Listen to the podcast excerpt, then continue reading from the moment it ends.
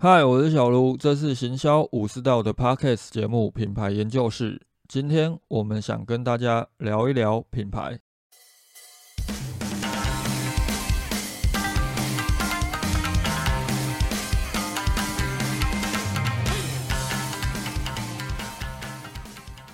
这一集要来跟大家聊一聊先前在 FB 分享的品牌定位及行销相关的五十个问题。如果还不知道那个是什么，有兴趣想要了解的人，可以看一下资讯栏哦。我有分享 FB 的贴文连接。可能有些人看完五十个问题后，会觉得某些问题回答不出来，又或者是没有回答的必要。就像我在贴文当中提到，这一份文件是我在为客户进行品牌定位时的工作文件，那些问题可以帮助我更加了解一个品牌，又或者是找到他们目前品牌定位或品牌行销可能存在的问题。是不是真的要回答完五十个问题，或是品牌行销需不需要回答这些问题？答案当然是否定，毕竟有相当多的问题也都是我们在引导客户来回答，甚至是我们帮他去建构出当中的答案。但如果你可以尽量去理解这五十个问题，对于自己所经营的究竟是一个什么品牌，也会更加的理解。当身为经营者的你对品牌有基本理解的时候，才能够跟员工好好做品牌沟通，这是品牌行销相当重要的内部沟通的环节。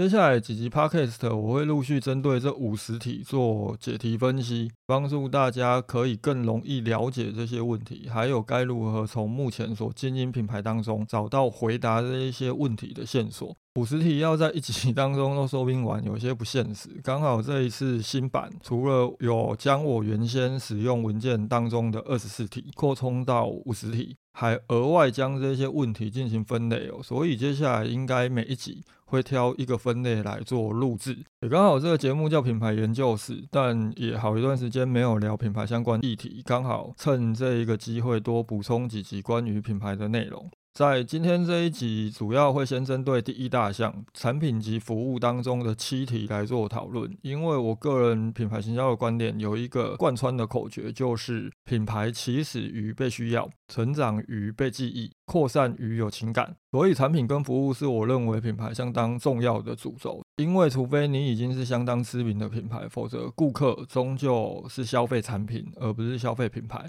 针对品牌及服务这一项，第一题，你提供的产品及服务为何？主要及次要分别是什么？相信这一题应该不难回答，但很多品牌可能会回答不完，这个问题会比较大，因为你的品牌可能已经过于失焦，才会造成你的产品跟服务太多项。主要及次要产品或服务，并非是要从单一的产品切入，也可以是一种品类的统称。回答主要及次要，主要是借此会诊出究竟自己所经营的是一个什么品牌。而在进行品牌行销的时候，你主力的制高点产品，又或者是服务，又是什么？这个是我们在探查这一个问题的一个首要关键。我们在进行品牌定位的时候，针对产品这部分会有一个框架图。会将品牌所销售的产品分成四个类别，再从这四类整合出品牌应该是什么样的定位，能够厘清主要跟次要，就能够更清楚的知道产品框架要以什么为主。有些时候可能就能够剔除掉一些造成品牌失焦，又或者是过度延伸的产品。因此可能会发现，或许品牌一直以来定位都是错误的，又或者其实可以拆分成数个品牌会比较合适一点。你可以说自己是在经营通路品牌，所以产品品类才会这么炸。但是要厘清一点哦，就是通路的赛场它其实是重量级的。你不聚焦的话，当你的资本不够多，又或者你就是一个新创品牌，你只会被龙头企业一拳打趴在地上。第一题又可以延伸到第二题。你认为自己所提供的产品最大特点或优势为何？这个问题是要让企业盘点自己在生产或者是选品上具备什么优势。除了借此建立品牌故事当中的信任状，更是我们在市场竞争分析定位图部分找出品牌行销切入机会点相当重要的线索。我这部分思考主要是奠基于定位理论之上，因为 Aolis 跟 Jack Trout 两个人所提出的定位理论是以竞争导向为主，而非用户导向。虽然我还是会去参考一些用户资讯，但是在已经相对饱和的时代，竞争导向是品牌极为重要的思考点，因为到哪其实大家都摆脱不掉货架竞争。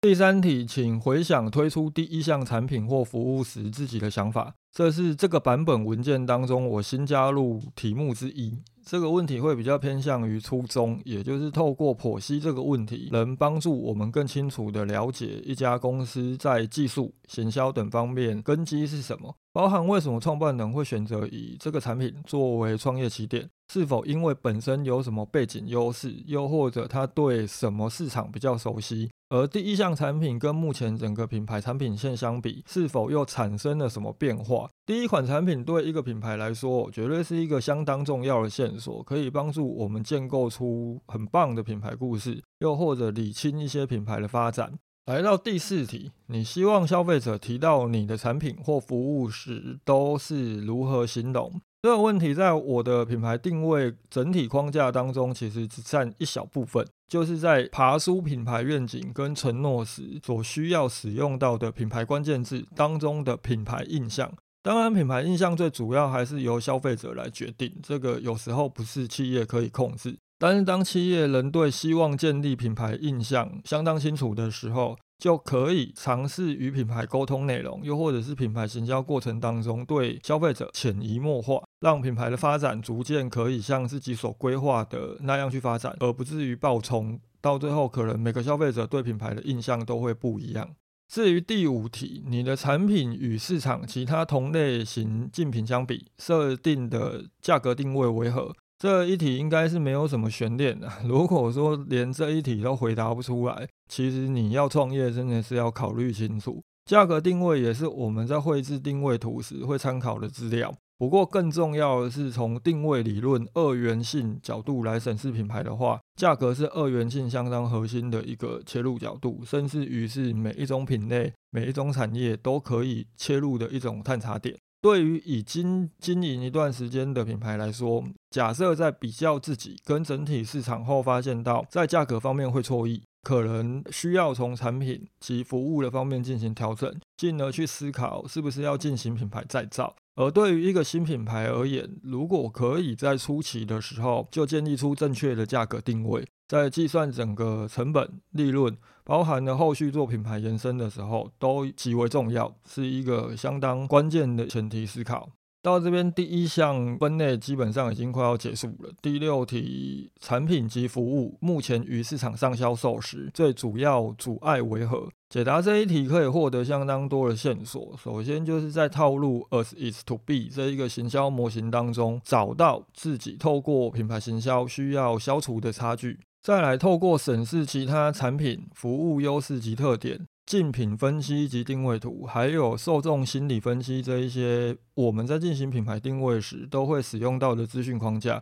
我们可以更清楚的知道品牌沟通上有什么可能需要补强。这个问题也是我们在思考品牌沟通市场策略当中，提高市场占有率、执行面问题的时候，会需要了解的切入方向。因为透过去厘清自己目前的差距，以及我们目前可能遇到的阻碍，我们可以更清楚的知道，那我们可能需要做哪些事情，才有办法去提高我们的市占率。在实际的执行层面，将品牌定位不单单只是一个空想，而是一个可以落地的执行的工作。第一项产品服务部分最后一题，也就是第七题，你的产品是否有什么特别的品质保证或售后坚持？主要是在思考品牌沟通市场策略当中，让顾客愿意付费的品牌价值面可能会派上用场的一些资讯。我们针对这个问题，其实除了理解企业目前做到什么，也会想了解是否有可能提供哪一些售后服务，或加入什么信任状，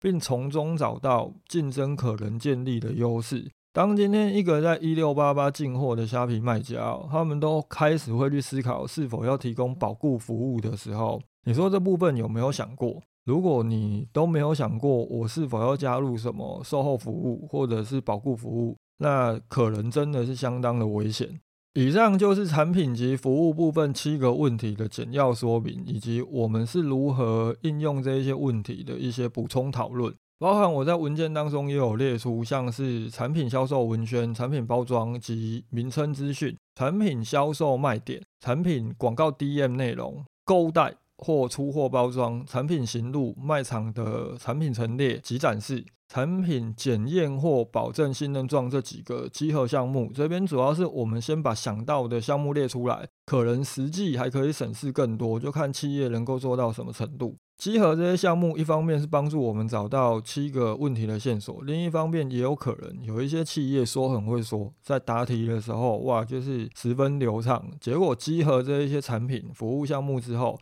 几乎什么东西都没有提到，包装上面也都没有这一些卖点啊，这一些信任状的诉求。销售业其实也是，你自己都知道，但是不跟消费者说的时候，他们又怎么会知道？最后就会变成是一场自嗨，又或者企业就会觉得，哦，我花那么多时间去思考这些问题，我去做品牌行销，我都没有用，是不是品牌本身就是无效的？针对今天所讨论的这七个问题哦，如果有什么想讨论或者任何疑问，都欢迎留言私讯给我。我们下一集会来聊一聊品牌形象这部分的四个问题，也有可能会比较深入的谈，因为这四个问题其实相当重要，也有可能很多的企业在这部分是存在比较多的迷失的。感谢今天大家的收听，拜。